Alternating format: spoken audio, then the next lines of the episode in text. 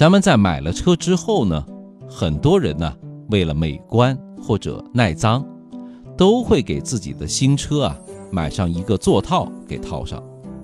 但是，您有想过吗？也许就是这么一个美观的套，却可能会要了你的命。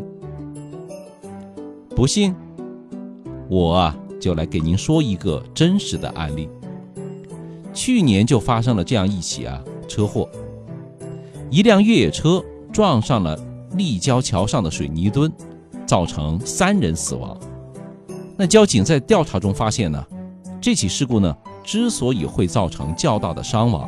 就是因为车主在座椅的外侧加装了一个真皮座套，导致车祸发生的时候呢，侧气囊啊无法正常的弹出。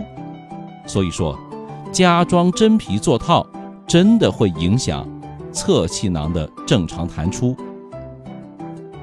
那为什么座椅它不能加套呢？首先，我们的汽车啊。不同的车型，它的气囊数量是不同的。那有前排的双气囊、侧气囊、头部气囊和膝部气囊。这些气囊中最容易受到影响的呢，就属这个侧气囊了，因为它一般都设置在座椅的里面，而且啊，它采用的是分级引爆的方式，就是它有一个传感器。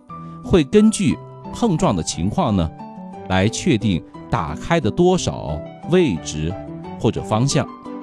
那您安个座套，就相当于啊勒住了他的脖子，他就很可能不引爆了。那很多小伙伴买的都是高配车型，您说多花了好几万买来一台带侧气囊的车，又花上几千块把它包住。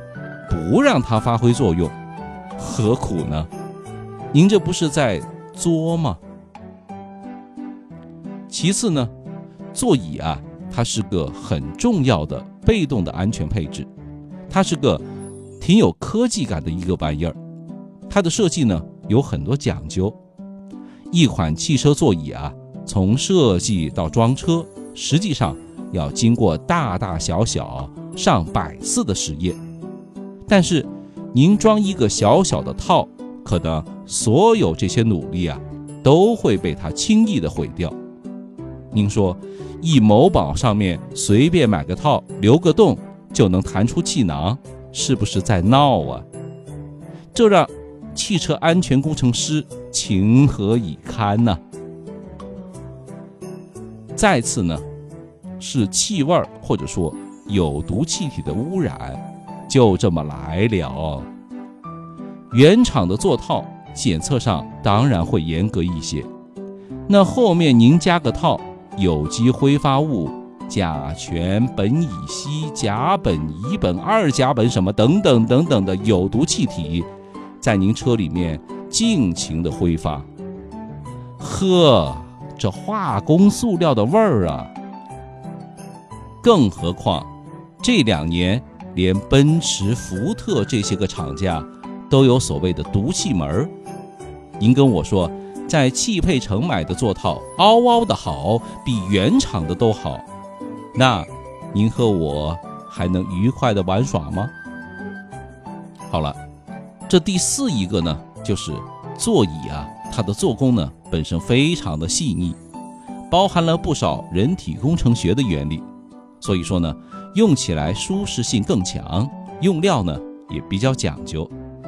看您给它加个套，这除了有点画蛇添足，还完全是藐视汽车工程师的智商，有没有？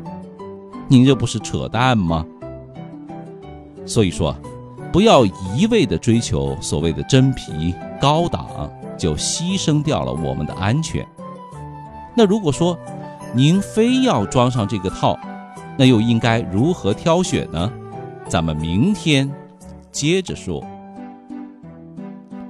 关于这个话题，您有什么想说的？欢迎大家留言，也可以点击屏幕下方的二维码，一键关注邵雍说交通，您开车、用车、养车的小帮手。